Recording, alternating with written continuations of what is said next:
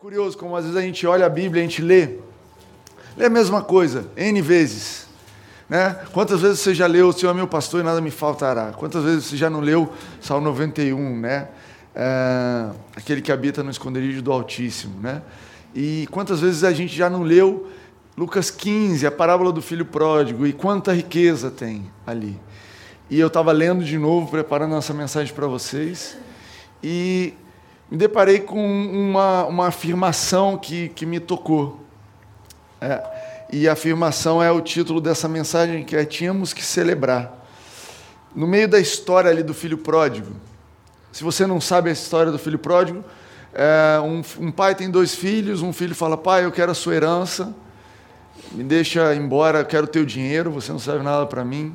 O pai divide a herança para os dois, esse filho pega o dinheiro, vai para longe, vai gastar, vai fazer festa.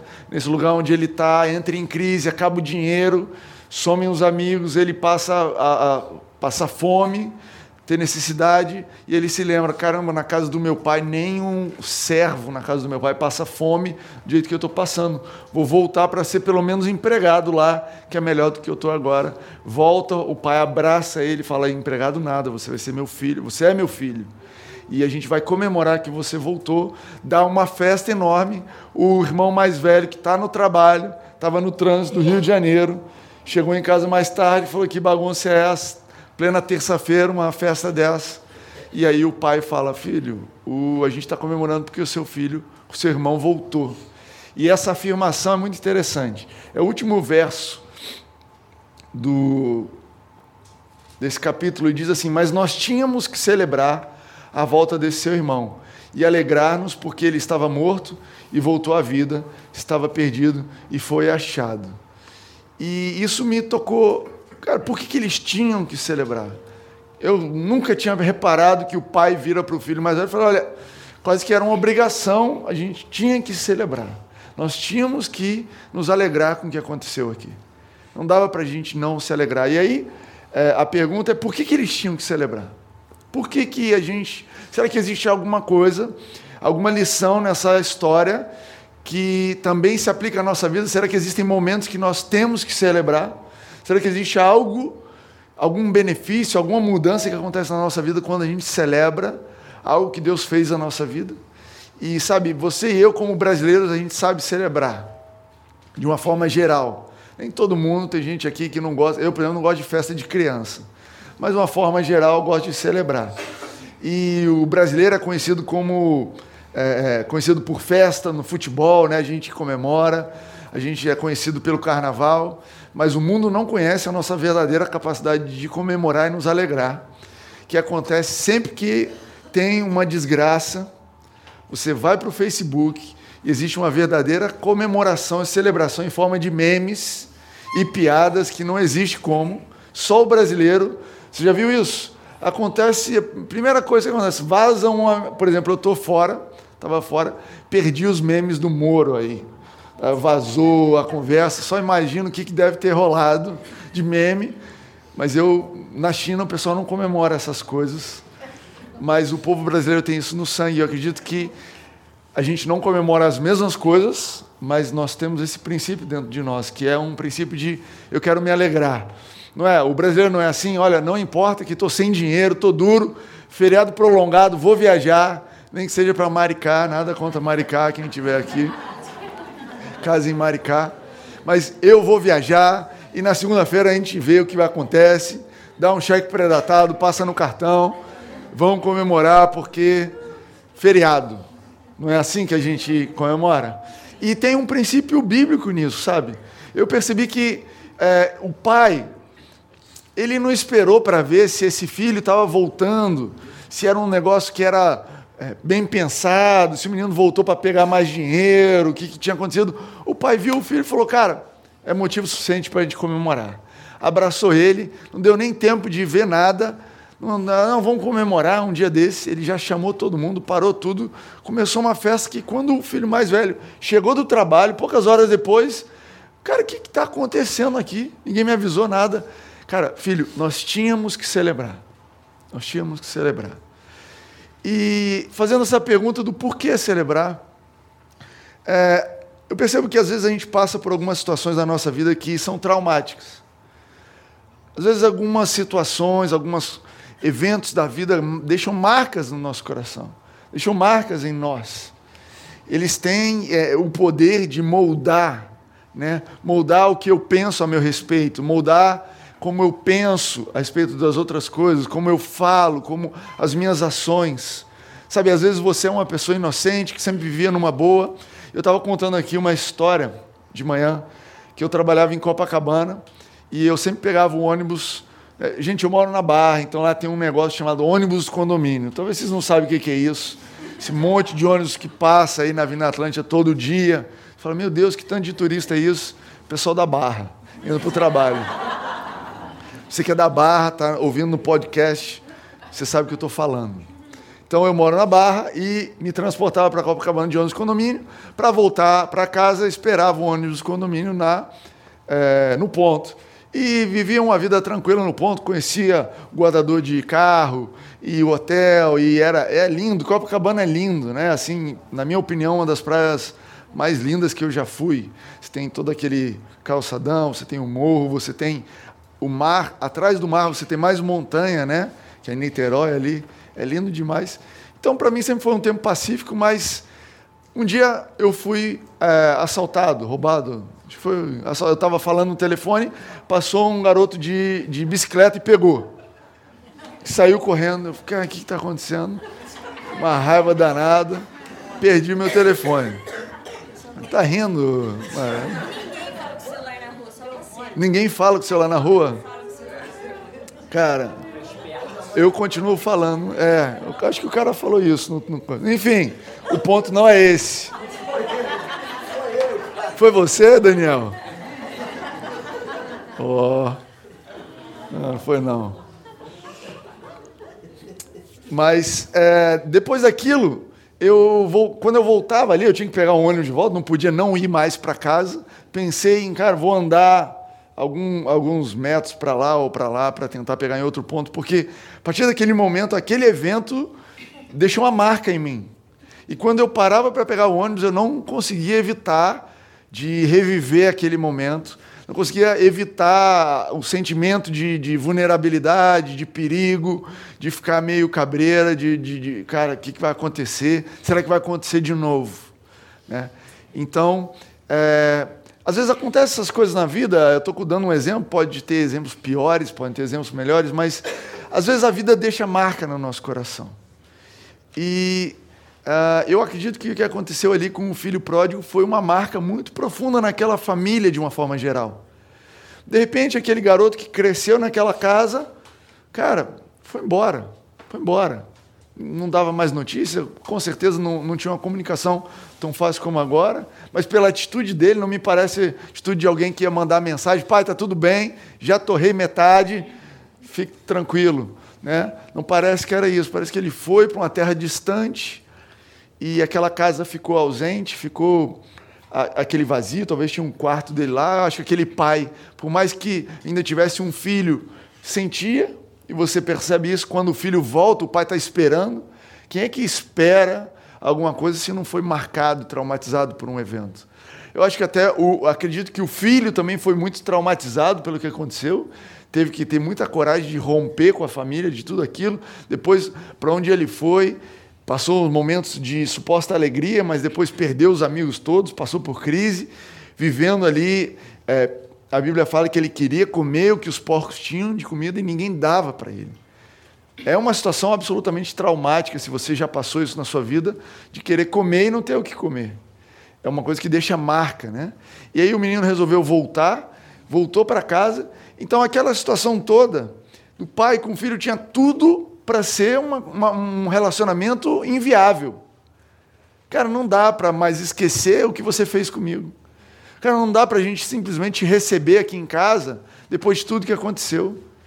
E mesmo o filho, pai, não consigo mais estar aqui em casa, na tua presença, numa boa, e esquecer o que aconteceu, é, foi muito marcante.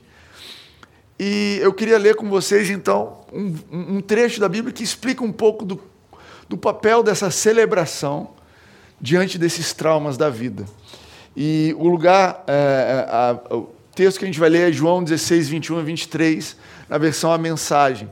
É uma Bíblia que eu gosto bastante, falei já para vocês aqui sobre ela. Diz assim, versículo 21 de João 16: Sabendo que eles queriam fazer perguntas, perdão, deixa eu dar o contexto aqui. João 16, João 13, 14, 15, 16, 17, esses capítulos de João são é, uma última conversa que Jesus teve no último jantar com os discípulos antes dele ser traído por Judas, ser crucificado. Então, é um, é um, foi um jantar muito especial, com um, um recado muito, muito é, de muito significado, sabe? De muita profundidade. Se você tiver tempo depois de for ler, Jesus ele está dando, olha, as últimas instruções. Cara, eu estou com vocês, vou mandar o Espírito Santo. É um lugar onde ele fala abertamente sobre o Espírito Santo. E aí ele está falando para eles, olha, vocês daqui a pouco não vão mais me ver, mas não fiquem preocupados, depois vocês vão me ver de novo. E os discípulos não entendiam nada disso. Cara, o que, que ele está falando? Que cara maluco. Jesus, às vezes, ele, muitas vezes, respondia em parábola, e era uma forma dele falar para que eles continuassem tendo fé, né? que não, para que eu entendo que às vezes a, a parábola ela tem um efeito de é, ou, ou, ou esses, essas formas de linguagem que Jesus se expressava, ela tinha um efeito de. Naquele momento, ele não era um, um, cartomante, alguém dizendo sobre o futuro, como assim: olha, vai acontecer isso, isso, isso, isso, isso, porque ele sabia que um dia ele não ia mais estar com eles e eles não iam saber o futuro exatamente detalhado. Mas ele dizia o suficiente para que eles tivessem fé e para que, quando acontecesse, eles lembrassem e falassem: olha, Jesus já sabia disso. Então, esse negócio de, olha, daqui a pouco você vai me ver, depois você não vai me ver mais. Aliás, você não vai me ver, mas depois você vai voltar a me ver. É uma coisa que não dá para entender, mas hoje eu e você, a gente sabe do que ele estava falando, né? Sabe que ele estava falando de, dele ser crucificado, ficar três dias é, na tumba e depois voltar. Então, esse é o contexto desse recado aqui, dessa, desse trecho, desse texto que a gente vai ler. Então, sabendo eles que, sabendo que eles queriam fazer perguntas, Jesus lhes disse: Vocês vão tentar descobrir por vocês mesmos o que eu quis dizer com qualquer dia desses vocês não me verão mais, e então num dia qualquer vocês me verão outra vez? E aí ele entra né, na explicação que eu acho que é pertinente ao que a gente está falando. Então guardem bem isso. Vocês lamentarão enquanto o mundo estará em festa. Ficarão tristes, muito tristes, mas a tristeza de vocês se transformará em felicidade quando está para dar a luz, né, em Jesus, então, ele vai dar um exemplo do que, que ele está dizendo. Quando, vai dar, quando está para dar a luz, a mulher passa por momentos difíceis. E não há como fugir disso. Mas quando o bebê nasce, a alegria vem com o novo nascimento, ou com o nascimento. Uma vida nova no mundo apaga a lembrança da dor. A tristeza que vocês sentem agora é como aquela dor da mulher, né? Mas a alegria que virá também é semelhante. Quando eu me encontrar com vocês novamente, haverá muita alegria. E essa alegria ninguém conseguirá tirar de vocês e não haverá mais perguntas. Então, o que Jesus estava dizendo aqui? Olha, vocês vão passar por momentos tristes, mas a sua tristeza ela vai se transformar em alegria. Jesus estava dizendo: olha, o, o, a dinâmica do relacionamento comigo é de tristeza para alegria. Eu tenho o poder de transformar a tristeza em alegria. E aí ele dá um exemplo para a gente entender o que é essa transformação. Olha, quando a mãe vai ter um filho, ela passa por dores, por momentos difíceis, né? A versão, a mensagem diz. Se você já teve um filho, se você acompanhou uma mulher no trabalho de parto, né? É lógico que hoje em dia a gente tem o trabalho de parto, é, o parto cesárea, cesariano, é isso que chama? Bom, aquele parto que cesáreo, que tem anestesia, às vezes é tudo bacana, todo mundo com é, preocupado mais que com, com, a filmagem, com a foto, com a maquiagem, do que com o parto. Mas o que Jesus está falando aqui é um parto normal, quando o negócio começa a ficar ruim, contração, e, e, e fica difícil. E é um momento, é, você tem que ir para o hospital, não é uma coisa que você faz assim em casa, é, tranquilo, você vai para o hospital, você vai para o centro cirúrgico, envolve médicos, porque existe algo grave ali. Mas, apesar de toda a dor e tudo que acontece, na hora que nasce a criança, muda totalmente. Muda totalmente a história. E você lembra, né? O, o, meu filho do meio, Bento, nasceu dia 12 de setembro de 2010. Cara, esse dia, 12 de setembro de 2010, é, o parto de, do Bento foi um parto complicado. E a gente passou ali, a Rene entrou em trabalho de parto, e, e foi um momento assim onde é, temia-se pela vida da Rene e do, meu, e do Bento. E eu até fui colocado para fora da, da, sala cirúrgica ali. Falou, pai, por favor, fica de fora, porque o negócio está complicado aqui. E eu fiquei ali, né, é, a porta aberta, vendo tudo que estava acontecendo, mas eu fiquei orando, intercedendo, e sabia que estava sendo travada ali uma batalha de vida ou morte. Nem todos os partos são assim, mas alguns partos são assim.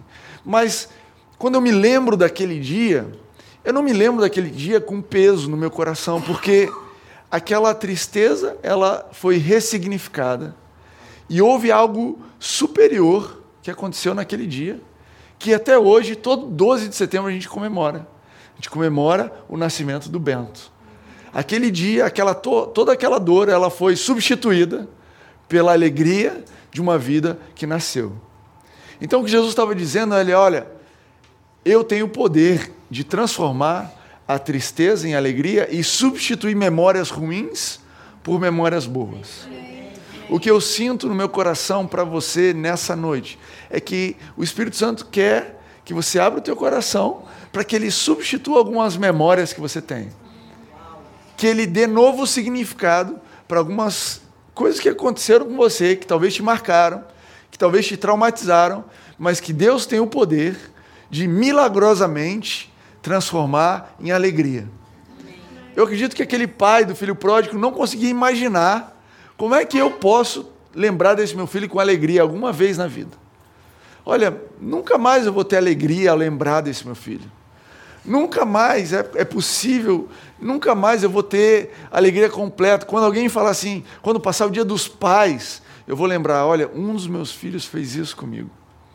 Eu acredito que o filho pródigo, mesmo, ele pensou, cara, nunca mais eu vou ter uma relação boa com meu pai. Nunca mais no dia dos pais eu vou ter uma alegria, porque eu vou me lembrar do que eu fiz com meu pai. Nunca mais eu vou ter boa memória daquele lugar. Mas quando eles voltaram, o pai entendeu que a forma que aquele momento, aquela história, podia receber um novo significado era através de uma celebração através de uma festa, através de uma alegria que não se baseava num fato completo, mas que se, se baseava num primeiro passo na direção de um milagre. Que se baseava num, num primeiro sinal de milagre na direção de uma transformação. E o pai falou: Olha, nós temos que celebrar porque a história do teu irmão não é mais a história de alguém que nos abandonou. Essa história que era de um abandono agora virou uma história de alguém que estava morto e reviveu, alguém que estava perdido e foi encontrado. É isso que ele fala para o filho mais velho. Fala, filho, eu e você, o seu irmão, essa casa nós precisávamos celebrar. Nós precisávamos ser curados dessa memória que estava fazendo mal para a gente. E é por isso que nós estamos celebrando. É por isso que eu estou dando essa festa. É por isso que você está vendo aqui esse churrasco está vendo esse pessoal dançando, porque eu me recuso a ser refém de uma memória negativa, eu me recuso a ser refém de um trauma que aconteceu há anos atrás. A história do teu irmão é a história de alguém que foi encontrado. Amém? Você recebe isso daí no teu coração? Você consegue perceber o Espírito Santo falando com você sobre, olha, aquilo que você acha que está perdido, eu tenho poder para transformar. Eu tenho poder para restaurar a tua inocência a respeito dessa situação. A história boa sobre essa, esse episódio de Copacabana é que passaram um tempo e, e é, é, que aconteceu comigo, né, lá em Copacabana. Eu, eu comecei a esperar o ônibus orando em línguas porque eu não conseguia fazer mais nada que me desse paz, diferente de orar em línguas. Então eu passava, se o ônibus demorasse 15 minutos, era 15 minutos orando em línguas. Se fosse uma hora, uma hora orando em línguas, porque era o jeito de eu combater aquele medo. E, incrivelmente, depois de uns meses, eu falei: caramba, não estou mais com medo. Aquele, aquele lugar, a minha inocência sobre aquele lugar foi restaurada. É incrível, né? Depois de um tempo, e até me mudei, não trabalho mais naquele ponto, mas Deus é poderoso para restaurar a nossa inocência, mesmo quando nós passamos por situações difíceis. Amém? Ah, mas tem uma, um, algo espetacular, é, interessante sobre essa passagem que é Jesus, quando ele está contando essas três histórias, ele não esconde o papel da tristeza nessa história. Ele não finge que não tem tristeza. Né? A história da, da ovelha perdida, ele fala que, olha, ele, o, o pastor vai procurar a ovelha, encontra e vai celebrar. E, e a moeda perdida fala, olha, é, é, a pessoa perde a moeda, ela fica ansiosa, preocupada, aquilo é um motivo de, de, de, preocupação, ela passa um bom tempo procurando até achar. E a mesma história do pai e do filho pródigo, né? Olha, existe uma tristeza ali. Existe uma tristeza e não existe. A Bíblia não nega o papel da tristeza. Sabe, nós como cristãos, nós não precisamos fingir que não existe tristeza. Ignorar a tristeza como se ela não fosse parte da vida como se, não, eu estou triste, então eu estou errado. Eu estou triste, eu estou passando por um momento triste, então eu não estou com Deus. Não é isso. Nós sabemos que nosso Deus é um Deus de alegria, mas ele não nega o papel da tristeza. Ele também não olha para a tristeza como algo que não tem solução. Olha, se vira, dá o seu jeito com a tua tristeza aí, porque isso não vem de mim. Você que se meteu nisso daí, esse teu filho, sei lá como é que você criou ele, esse teu pai, você que escolheu ficar longe do teu pai. Não, o nosso Deus ele sabe lidar com a tristeza e existe lugar para a tristeza no caminho com Deus. E eu é, é, trouxe aqui né, um, um, trecho da Bíblia onde Paulo tá, fala, ousa falar assim: olha, existe uma tristeza que vem de Deus. O contexto, eu vou, vou ler com vocês aqui, é, 2 Coríntios 7, 10. É, e é a segunda carta de Paulo à, igreja de, que se reunia em Corinto, em Corinto. E a primeira carta foi muito pesada. Ele falou: Olha, o que vocês estão fazendo é um absurdo. A primeira carta aos Coríntios você vai ver ele dizendo assim: Vocês são carnais, são como se fossem crianças. Não é possível que vocês estão fazendo esse tipo de coisa. Você tem que parar esse tipo de coisa. Olha, não é possível que dentro da igreja ainda tenha esse tipo de comportamento. E aí o feedback que Paulo teve é que, olha, a igreja quando leu aquilo se entristeceu muito. Mas foi uma tristeza que causou uma mudança de comportamento. Então Paulo na segunda carta fala: "Olha, eu sei que a minha primeira carta causou tristeza em vocês, mas eu não me arrependo porque foi uma tristeza para o bem. E aí ele escreve isso aqui, a versão da mensagem é muito boa de ler. Diz assim: a tristeza que nos aproxima de Deus age assim. Olha que curioso, uma tristeza que nos aproxima de Deus. Ela abala nossas estruturas e nos leva de volta ao caminho da salvação. Jamais lamentamos ter experimentado esse tipo de dor. Você acredita que existe um tipo de dor que você nunca vai se lamentar por ter passado ela? Mas quem permite que a tristeza o desvie de Deus vive cheio de remorsos que podem levá-lo a um estado terminal. Sabe, é, o que Paulo está escrevendo aqui sobre esse tipo de tristeza é uma tristeza que te confronta. Quando você descobre que você está errando o alvo. Quando você descobre que o teu caminho, o caminho que você vem trilhando não é o melhor. A forma como você vem tratando aquele assunto não é ideal. Quando você descobre que você está magoando alguém, que as suas decisões elas causaram dano. Você e eu estamos vivendo nesse mundo e a gente está todos nós tomamos decisões todos os dias e nós estamos suscetíveis a errar o alvo. A Bíblia não nega isso, isso não é algo, uma experiência à parte da vida com Deus. Mas Ele também é um Deus que abala, abala os teus entendimentos. E, e, e, e nesse sentido, é importante pontuar que quando o nosso relacionamento com Deus ele é um relacionamento honesto, um relacionamento que é de um coração aberto, disposto a obedecer, disposto a, a, a acatar mesmo aquilo que nós não entendemos, então existe ali espaço para ele abalar o nosso entendimento, nos ajudar a crescer e amadurecer naquilo que a gente não via. Mas se o nosso relacionamento com Deus é com base nos nossos critérios, não, olha, a Bíblia eu gosto disso, mas essa parte aqui não. Olha, Jesus eu gosto, Espírito Santo, ah, não, não, esse cara aqui eu gosto menos. Olha, o Deus que eu gosto é o Deus da hora do dízimo, das ofertas, que aí, pô, eu gosto de ser abençoado. Mas o Deus daquela hora de servir o próximo, a esse daí eu não gosto. Sabe, um relacionamento com Deus, com base nos teus critérios, não é um relacionamento com Deus. É um relacionamento com você mesmo, projetado em Deus. Entende isso? Se você está se relacionando com Deus nos, naquilo que você entende, então você está totalmente limitado à tua mente. Como é que você vai ser confrontado e você vai chegar a um novo entendimento, sendo que tudo que você aceita e conversa com Deus, primeiro precisa passar no filtro do que você entende e aceita? Como é que a tua própria mente vai questionar e vai abalar a sua própria mente? Se Deus está debaixo do teu julgamento. Não, Deus, você é muito poderoso, mas vem aqui, vamos, vamos analisar isso aqui. Eu sou um cara também muito bacana, muito esperto. Deixa eu te ajudar a decidir o que, que você está fazendo, o que, que é bom e o que, que é ruim. É uma brincadeira. Você pode ser um começo de um relacionamento com Deus, mas isso não é um relacionamento com Deus maduro, capaz de te moldar, capaz de te avançar para onde você precisa ir. O contrário um relacionamento com Deus sadio, honesto, sincero, onde você realmente reconhece que Deus é um ser diferente de você, que existem coisas em Deus que você não entende, mas que são necessárias, e aquilo que você não entende em Deus, os paradoxos, os, os contrários, as dúvidas, é exatamente aquilo que te expande.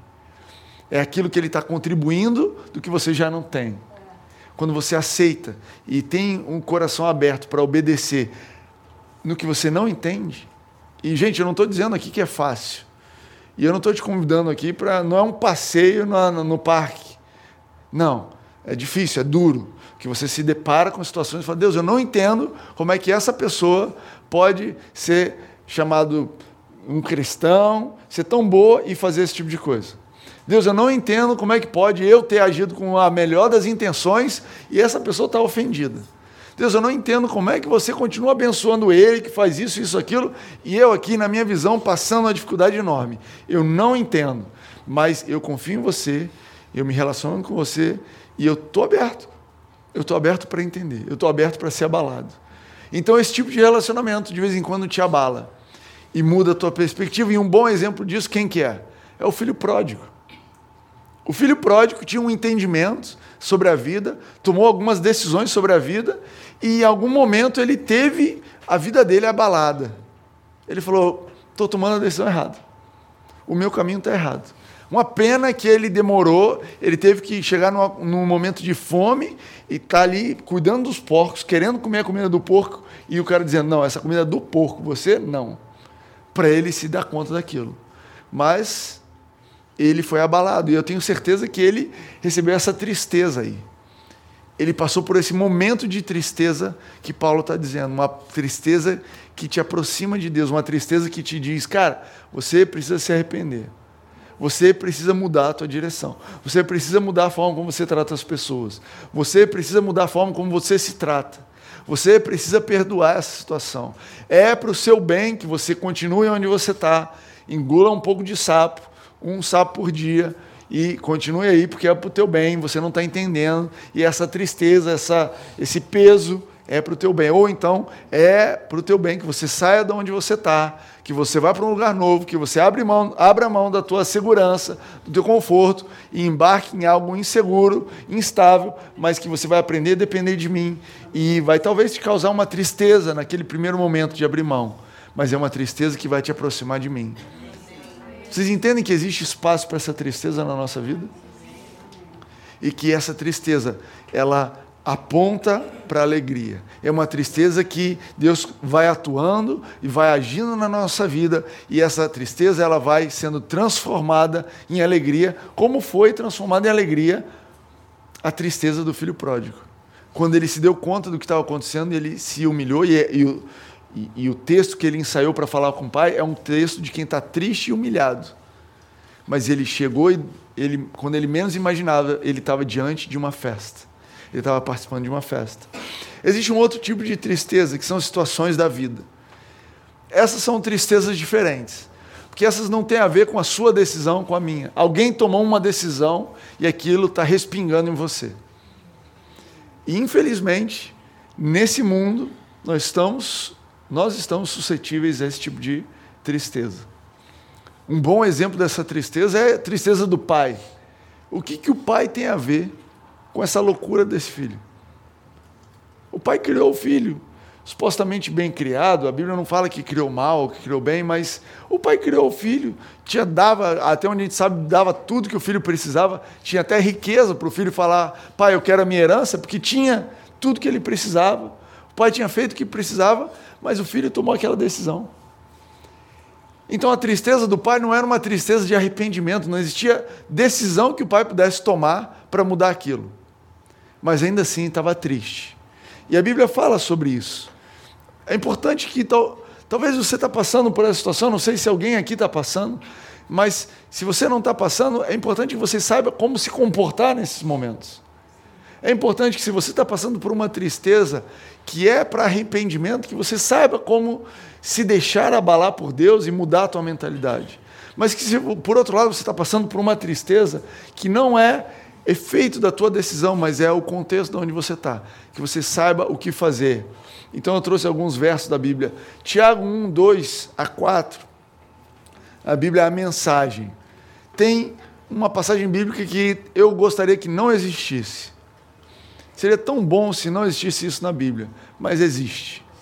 E está escrito assim: Amigos, quando lutas e aflições os atingirem em cheio, saibam que isso é um presente especial. Vocês verão como a fé será fortalecida e como terão forças para continuar até o fim. Por isso, não desistam facilmente. Essa perseverança os ajudará a amadurecer e a desenvolver plenamente o caráter de vocês. Então você vê uma, a Bíblia dizendo: olha, eventualmente, lutas e aflições vão te atingir em cheio. De vez em quando, uma, uma luta, uma aflição dessa não atinge em cheio, né? Dá um, é, de raspão, assim, né? Já passou por um problema de raspão? Estão avisando que vão demitir todo mundo. Aí você, ai meu Deus, lá vem, vai me atingir em cheio. Não, Timóteo, ó, você não foi demitido, só tiraram um benefício. Uh, esse passou de raspão. Esse aí uh, foi quase, Matrix. Desviei. Amém por esses aí também. Deus nos dá livramento de vez em quando. Nos dá. Livramento é um termo muito crente. Deus nos dá soluções. Não é isso? Alguém tem um termo mais 2019 para livramento? Dá um escape. Não sei quem que fala escape na vida real. Mas amém. Deus te dá um escape. o pessoal está pensando em escape, todo mundo, está ótimo, ok. Mas algumas situações elas não têm escape. Elas te atingem em cheio. Pá, vem com o seu nome, com o seu CPF, te encontra, tudo bem? Bom dia, vim aqui dormir na tua cama, vim aqui morar na tua casa um tempo, passar uma temporada. Não, não é vizinho, não, é você. É o que aconteceu com esse pai. Não era, não era uma coisa leve. Cara, acertou ele. A casa, imagina, a casa desse cara não era mais um lugar igual. A família dele não era mais igual, o trabalho dele não era mais igual. Quando ele abria a conta bancária, ele olhava o saldo e ele lembrava. Acertou ele em cheio. Pá! Cara, como é que, o que, que eu faço numa situação dessa? Vocês verão como a fé será fortalecida e como terão forças para continuar até o fim. Por isso, não desistam facilmente. Não desistam facilmente. Creiam nesse Deus que é capaz de transformar a tristeza em alegria. Creiam, fiquem firmes nessa fé. Trouxe João 16, né, mesmo verso, verso 33, diz assim: Nesse mundo mal vocês sempre terão dificuldades. Outro verso que dava para não ter na Bíblia, não dava? Precisava disso, gente? Gente, isso aqui é uma promessa. Tem tantas promessas boas na Bíblia. Mas existe essa promessa aqui: nesse mundo mal, vocês sempre terão dificuldades, mas não, mas fiquem firmes. Eu venci o mundo. Outras versões dizem: mas tem de bom ânimo, se animem, porque eu venci o mundo. E eu não pude deixar de trazer para vocês, 1 João 5,4 diz assim: o que é nascido de Deus vence o mundo. Essa é a vitória que vence o mundo, a nossa fé.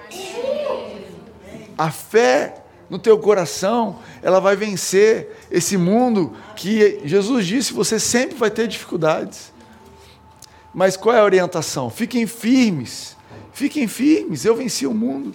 Fiquem firmes no quê? Fiquem firmes na certeza que Jesus é capaz de te livrar daquela situação. Fique firme na certeza de que, ainda que teu filho tenha ido embora com metade da tua riqueza, te é, ofendendo e tenha causado um caos na tua família, Deus é capaz de transformar não só a vida do teu filho, da tua casa, mas é capaz de restaurar a tua memória e aquela memória que era um trauma vai se tornar uma alegria. E aquilo que te dava tristeza, você vai se ver numa festa comemorando. Aquilo que para você você não queria ver nem pintado na parede, você vai receber na tua casa, você vai abraçar esse jogo do Brasil juntos, comer um churrasco, tá lá, e o pessoal não entende. O pessoal não estava entendendo aquele pai. Como é que você pode estar tá comemorando, pai? Cara, como é que eu posso não comemorar?